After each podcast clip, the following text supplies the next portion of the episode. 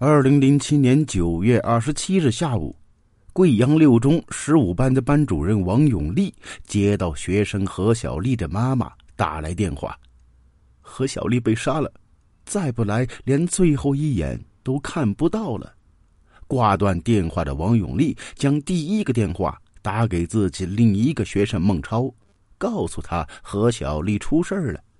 九月二十九日，孟超再陪王永利。给何小丽守灵之后，向他坦白，何小丽是他杀的，而这一场惨烈悲剧起源于师生间过于错综的三角恋情。贵阳六中高三十五班，在当地的知名学府贵阳六中里，是一个略显特别的存在。这所著名的重点高中紧邻着省政府，很多干部子女在这就读。孟超和何小丽所在的两千零五级，一共呢有十五个班。十五班的班主任王永利是很受学生欢迎的那一类老师，在百度贵州六中贴吧里边，曾被称为最开放的老师。很多学生呐都没大没小的直接称呼他为老王。他的业务能力比较强，毕业于贵州师范大学中文系，担任了十五班的班主任。同时呢，是一名语文老师。即使在贵阳六中这所当地的重点高中里，也曾先后被评为校级先进个人、优秀党员和市级优秀班主任。两千零七年案发之时，他四十五岁。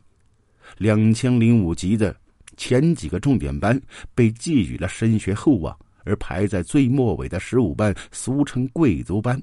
官方介绍中被称为中加国际学校，他依托贵阳六中办学，在贵州就可以为将来留学的学生提供加拿大高中学历的课程教学。想进入这个班级，除了成绩需要在重点线附近徘徊之外，还需要交一到一点五万的学费。大部分中加班的学生，即使不是非富即贵，也在当地小有背景。但由于十五班的特殊性，这些学生因为成绩没有其他班好，在校内是被看不起的存在。不过啊，王永利没有放弃这个班级。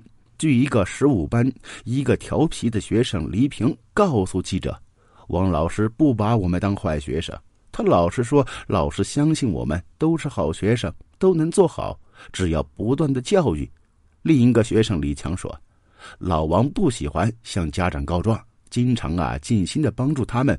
曾经班上有学生跟别人撞车，他马上掏出两千块让他们去处理事故。他偶尔呢，也跟学生聊起情感话题。老王啊，在三十二岁离异后，在四十岁时又和班上一个女同学的爸爸再婚。不过有学生说，觉得他对爱情早就死心了。学生跟他倾诉少年心事之时，他用一种无动于衷的语气表示：“少年的悸动。”都不叫爱情，真正的爱情是所谓一人在水一方。但在学生孟超那儿，王永利有一个热烈的昵称“星儿”。在成为星儿之前，他被孟超认作了干妈。孟超的父亲孟日光在案发之前呢，一直对干妈王永利那是心存感激。他是贵阳市建筑厅的中层干部，在儿子三岁时离异，为照顾儿子，迟迟未有再婚。他说呀，王老师是孟超的干妈，一直照顾孟超，经常呢给孟超补课。不过最初啊，他确实对每周两个晚上的补课已有过疑虑，因为孟超的语文成绩并不差，而且已经在补习数学和英语。他担心呢，这孟超精力有限，但孟超坚持要去，并说啊，是干妈，免费补课。王永利呢，还亲自反复劝说他。表示孟超是个好苗子，应该上北大。此时啊，被认作干妈的老师已经是孟超口中的星儿。周三和周五晚上的补课时间，其实是在两人的亲热中度过的。孟超是两千零六年秋天从高二十四班转学到文科十五班的，原本的语文任课老师王永利成为他的班主任。孟超呢，算是颇为早熟。他在十五班有一个女友，在此之前呢，他还曾经在语音聊天室的家庭和教育栏目中认识年长五岁的前女友韩飞。两千零六年十月，有一次啊，孟超在班里打牌被抓，他打电话向王永利承认错误。在这之后，两人便成了朋友。不久之后呢，感情进一步发展。孟超事后说，王永利对单亲家庭的他就是母爱。他们经常聊天，时间越来越长，次数越来越多。寒假时，他认他做了干妈。两千零七年三月，学校组织野外公训，在孟超印象中啊，他和王永利在这次公训中确定了恋情的过程颇有诗意。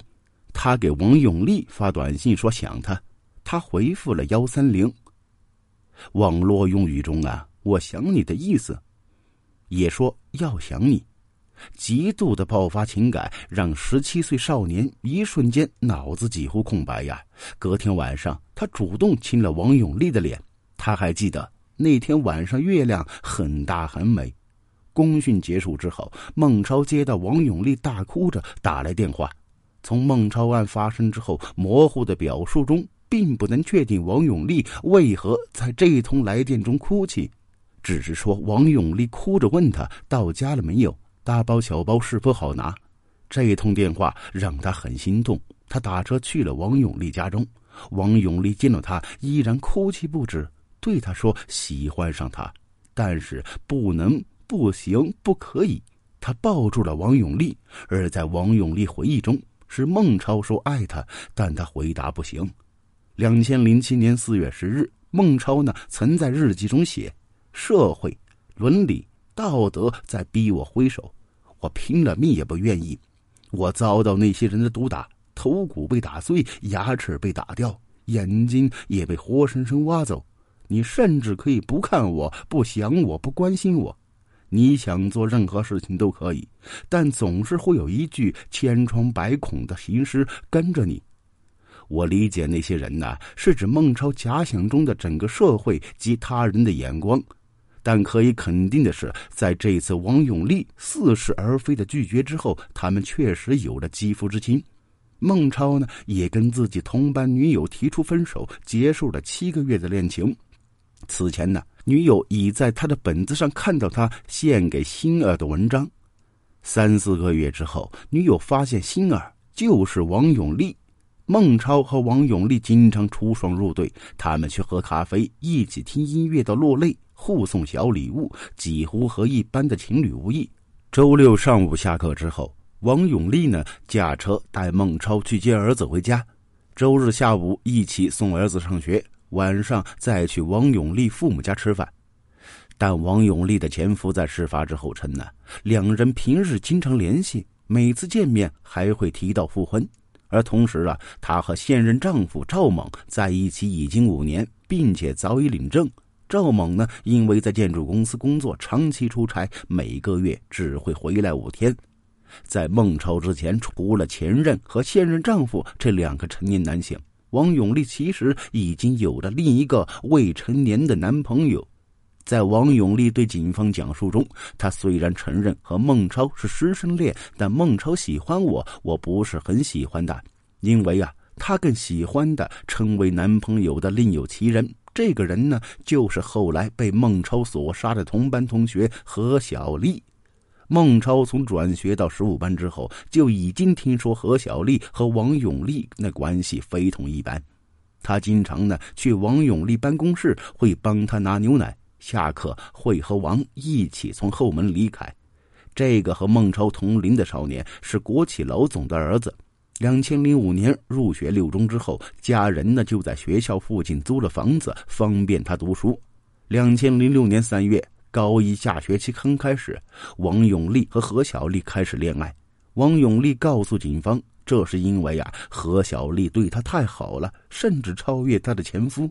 我和何小丽产生了师生恋，我们在感情上相互接受对方。我承认他是我男朋友，他也承认我是他女朋友。但是我们俩从来不对外宣扬。不过呢，他也曾说，他曾把和小丽相恋之事告诉孟超，希望借此阻止孟超对他示爱。孟超对此表现的还比较大气。据他说，两人刚在一起时只是一起吃饭和锻炼身体。两个月之后，何小丽开始旷课，到班主任王永利家中亲热。他对警方说。这种关系只保持两三个月，因为我担心呢，他旷多了影响成绩。但他们短信来往显示着，直到两千零七年五月，这种关系依然持续。两人之间的短信往来火热又殷切。王永利短信中说：“朱儿阿丽，我这儿满床都是你的气息，好想你啊。”好想抱着你，疼爱你，再看你入眠。另外还有几则时间不明的短信往来。王永利说：“无论你需不需要，愿不愿意，相不相信，在不在乎，我不会放弃我的承诺。我爱你一辈子，比永远多一天。”何小丽说：“晚安，阿丽，睡个好觉。我爱你一辈子，比永远多一天。亲爱的，等待明天到来吧。”因为明天我会比今天更爱你。这段背着众人的不伦之恋，在一年多之后的两千零七年六月，因为孟超有了转折。何小丽的短信开始充满着痛苦的情绪。何小丽给王永利的短信说：“你不知道，每当我看到你和他们在一起的时候，亲密又无法解释时，我是多么心碎，那种撕心裂肺的痛啊！”我害怕别人将你从我身边夺走，因为没有你的日子，我根本没法活。我有一个缺点，那就是别人向我撒谎时，我会非常恼火，而且也包括善意的谎言，因为我会有一种被玩弄或被人耍的一把的感觉。我真的是害怕你骗我。王永利说：“每次面对你的放肆和不尊重，我都会痛得流泪，狠抽自己耳光。”我爱你，可是我好怕现在的你呀。当不满和仇恨挡住眼睛时，一路走来的千般柔情，万般好，多少艰辛不适都随恨荡然无存了吗？从深爱到仇恨的距离，竟然会短如瞬间，可悲可叹又可惜呀。还有一条何小丽发送的没有显示时间的短信，明确点明了两人冲突的原因。我现在知道，我在你家住的那天，你为什么不肯和我亲热，还让我早点走？因为孟超会早上来迟到一节课，因为你觉得孟超比我更厉害，因为你总是骗我，所以我只能这么猜。何小丽储存的这些短信文件夹名字叫做“天堂口”。王永利对两个少年都有过比永远多一天的承诺。这对法律意义上被定义为杀人犯和被害人的少年有某些奇异的相似之处。孟超的父亲是贵阳建设厅的中层干部，何小丽的父亲是国企老总，两人都进入贵族班，自然家底不薄。但两人的家庭都不完整。孟超三岁时父母就已离异，何小丽的父母虽然未正式离婚，但父母关系并不融洽。因为他临近高考，父母呢才决定延迟离婚。王永利因为此事还劝说过他父母，同学们都没怎么见过他的父亲。母亲呢三天两头会来租的房子给他做一次饭。孟超初期认王永利为干妈，何小丽呢也曾经向王永利的儿子吴浩倾诉说，他和王永利关系好的原因。吴浩称。何小丽说：“她爸爸妈妈都不管她，只有我妈对她好，所以啊，她什么事情都对我妈说。他们似乎有选择年长恋人的倾向。孟超有过一个年长五岁的恋人韩飞，韩飞在语音聊天时，家庭和教育栏目兼职时与孟超相识。孟超倾诉他对妈妈有排斥感。两千零七年五月，孟超给韩飞打电话，说跟老师发生了关系。”在案发之后，一个网名叫做“张林八八八”的网友提交的帖子中提到，从其他学生转述来看，孟超还试图追求学校里其他的女老师。这位网友认为啊，他对女教师是抱着特殊情节的，这和他缺乏母爱有着一定关系。而据何小丽的一任同桌所说，两千零七年。何小丽曾经追过学校一个有男朋友的女教师，曾跟对方一起呢去广西丽江旅游。她还曾追过另一个女教师，却没有机会。但是当时啊，她已经和王永利发生了关系。由于无法确定追求其他老师发生在两千零七年的具体的哪一个月，所以呢，也无法确定他的追求举动是否呢在向和孟超交往的王永利示威，或者呢是要求关注。不知道是年龄差异悬殊的恋情催化他们的成熟，还是因为恋人年长让他们想要表现得更成熟。这两个马上成年的男孩似乎都觉得自己是成熟的大人。他们在班级中的外号，一个叫超哥，一个叫丽叔。超哥的由来是孟超因为女友跟人吵架，愤怒中一拳把课桌砸出一个坑。他平时喜欢谈论历史和社会话题，还喜欢收集刀具和枪的模型。丽叔则是班上的团支书。他不是因为成绩好而被评选上，而是因为竞选时穿了显得老成的衬衫、西裤加皮鞋。因为平时喜欢穿劲霸男装，有一些人呢会私下里笑他是 K Balking，还有人呢会偷偷的叫他李叔。他对自己的定位是成熟，不怎么参加班上其他男生的集体活动，似乎呢总是游离于他们之外。在家人印象中啊，他寡言也听话；在同学印象中，他是一个乖学生。孟超对何小丽的成熟很不以为然。他在一次跟同学李强的酒局里边评价何小丽表面很成熟，其实很幼稚。但孟超自己呢，也没有成熟到可以掌控烦心事。十五班有一个叫王沙的学生告诉记者，父母离异的孟超最看重的家人之一就是爷爷。但是高三时，在爷爷得癌症之后，他变得很颓废。关于爷爷的治疗方法，家中两派亲人争执不休。因为爷爷最听孟超的话，所以两派呢都在争取他的支持。孟超无法消化这种凭空而至的重大压力，他只是认为呢要像一个男人那样面对事情。同学李强曾告诉记者。孟超对事情虽然有自己的分析和判断，但是有时候是钻牛角尖。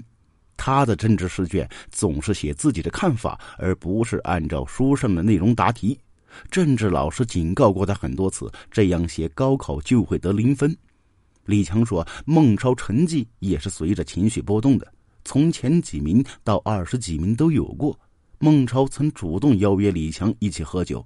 李强猜测呀，是因为孟超内心很孤独，羡慕他们那个民间团体，想加入其中。孟超很爱打篮球，可是啊，他们都不爱跟他玩。一个是他球技不好，还有呢，就是他壮得像头牛。我们呢，都离他远远的。两人对王永利的爱恋，都曾无意间被同学发现。